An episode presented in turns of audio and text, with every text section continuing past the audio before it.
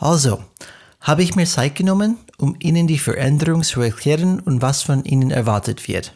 Passt. Ich habe sogar mit jedem Mitarbeiter einzeln gesprochen, um ihm seine individuelle Rolle im Rahmen der Veränderungsinitiative zu erklären. Passt auch. Hm, aber für irgendeinen Grund nur einer von ihnen ergreift Maßnahmen und tut, was er tun soll. Was ist das Problem? Wenn ich nur eine Methode hätte, dem Problem auf den Grund zu gehen.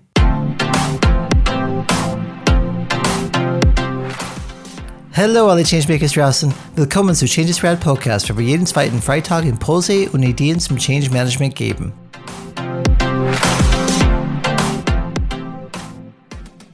Wovon hängt der Erfolg eines Unternehmens ab? Wie sieht es mit dem Erfolg einer Change-Initiative aus? Meiner Meinung nach hängt er von den Menschen ab. Wenn alle effektiv und effizient arbeiten und das tun, was sie tun sollen, ist das großartig. Was aber, wenn sie nicht tun, was sie tun sollen? Wenn du mit Menschen zusammenarbeitest, wirst du immer wieder mit dieser Situation konfrontiert. Eine der schwierigsten Aufgaben ist es herauszufinden, warum sie nicht das tun, was sie tun sollen. Ich habe jedoch einen zeitlosen Rahmen, der es dir ermöglicht, das Problem oder die Probleme auf eine systemische und effektive Weise zu finden. Bleib dran, um zu erfahren, was es ist. Viel Spaß dabei! Wir alle sind auf der Suche nach Werkzeugen, die uns helfen, mit schwierigen Situationen umzugehen, denen wir bei unserer täglichen Arbeit begegnen. Letztes Jahr habe ich an einem Führungsseminar teilgenommen, bei dem ich einen Rahmen bzw. eine Framework kennengelernt habe, der mir sehr dabei geholfen hat, die Ursache für Probleme bei der Leistung von Mitarbeitern zu finden. Ich habe diesen Rahmen von Ulrich Granemann gelernt, einem Experten für Führung. Auf seiner Webseite www.lidion.de, das ist buchstabiert L-E-A-D-I-O-N, kannst du mehr über ihn und seine Arbeit erfahren. Ich empfehle es wirklich sehr. Lass mich also den Rahmen erklären. Ich möchte, dass ihr euch ein großes Quadrat vor euch vorstellt. Dieses Quadrat ist in vier Quadrate unterteilt. Welches Problem ein Arbeitnehmer auch immer hat, die Quelle dieses Problems liegt in einem oder mehreren dieser Quadranten. Lass mich nun jeden dieser Quadranten erklären. Die Quadranten sind sollen, können, wollen und Beziehung. Wenn ein Mitarbeiter oder eine Mitarbeiterin nicht die gewünschte Leistung erbringt, müssen wir uns folgende Fragen stellen. Weiß der Mitarbeiter, was sie tun sollte? Kann der Mitarbeiter das tun, was sie tun sollte? Will der Mitarbeiter das tun, was sie tun sollte? Wie sind die Arbeitsbeziehungen zwischen dem Mitarbeiter und seinen Kollegen und seinem Chef? Diese vier Fragen decken diese vier Quadranten zum Beispiel dann ab. So schauen wir uns den Soul-Quadranten genauer an. Um eine Arbeit gut zu machen, muss der Arbeitnehmer verstehen, was genau seine Aufgaben sind. Das ist nicht nur für den Arbeitnehmer wichtig, sondern auch für seine Führungskraft. Wie soll eine Führungskraft die Leistung eines Mitarbeiters beurteilen können, wenn sie nicht weiß, welche Aufgaben der Mitarbeiter hat? Das mag selbstverständlich klingen, aber du wirst überrascht sein, wie unklar das sein kann, vor allem wenn es um eine neue Rolle im Rahmen einer Veränderungsinitiative geht. Die Grundlage für diese Soul-Quadrat sollte eine aktuelle und klare Stellenbeschreibung sein. Leider werden Stellenbeschreibungen oft beim Eintritt in ein Unternehmen vorgelegt, allerdings dann verstauben die in einer Schublade und werden nie wieder angeschaut. Die Stellenbeschreibung beschreibt jedoch genau, wofür die Mitarbeiter bezahlt wird und sollte als Grundlage für diesen Quadraten dienen. Das ist nur der Anfang. Der Mitarbeiter sollte wissen, für welche Aufgaben sie verantwortlich sind aber Sie sollten auch wissen, was von Ihnen in Bezug auf die einzelnen Aufgaben erwartet wird. Haben manche Aufgaben zum Beispiel Vorrang vor anderen? Woher weiß der Mitarbeiter, ob sie die Erwartungen in Bezug auf die einzelnen Aufgaben erfüllen? Das sind Dinge, die für jeden Mitarbeiter klar sein sollten.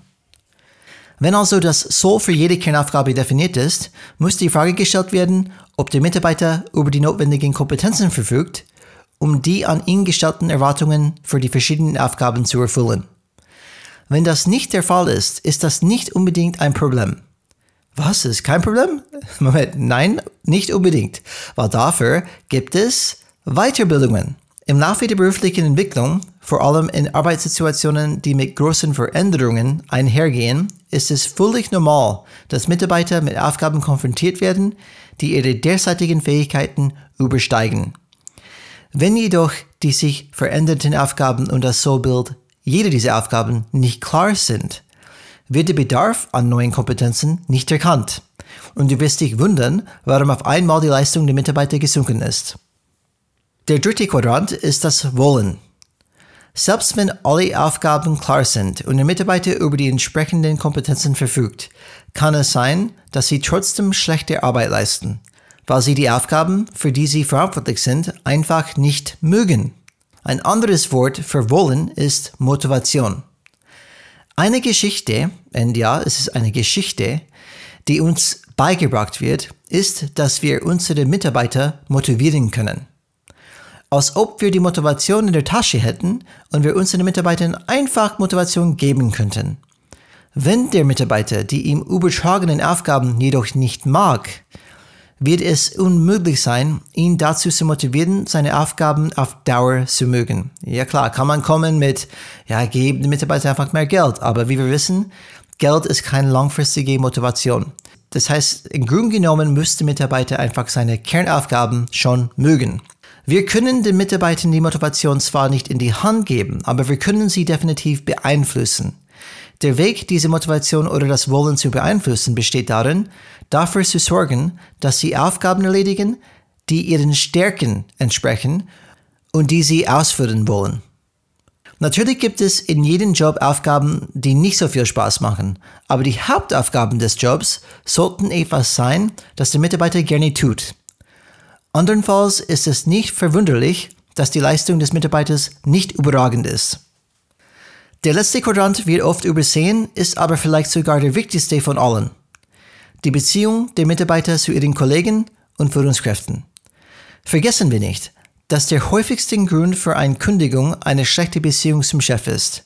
Selbst wenn ein Mitarbeiter seine Hauptaufgaben genau kennt, über die nötigen Kompetenzen verfügt und motiviert ist, diese Aufgaben zu erfüllen, können schlechte Beziehungen zu seinen Kollegen oder seinem Chef die Leistung des Mitarbeiters massiv beeinträchtigen.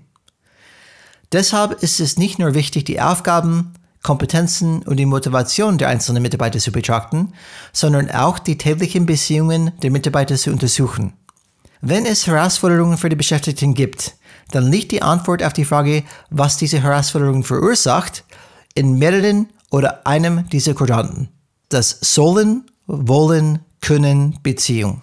Wenn du versuchst, die Aufgaben deiner Mitarbeiter anhand dieser vier Quadranten zu untersuchen, wirst du vielleicht überrascht sein und etwas sehen, dessen du dir gar nicht bewusst warst. Diese Erfahrung habe ich gemacht zum Beispiel, als ich diesen Rahmen zum ersten Mal verwendet habe. Danke wie immer für eure Zeit und wenn euch die heutige Folge gefallen hat, hinterlasse uns bitte eine 5-Sterne-Bewertung bei Apple Podcast damit anderen unsere Podcast entdecken können. Und bitte denk immer daran, change is rad.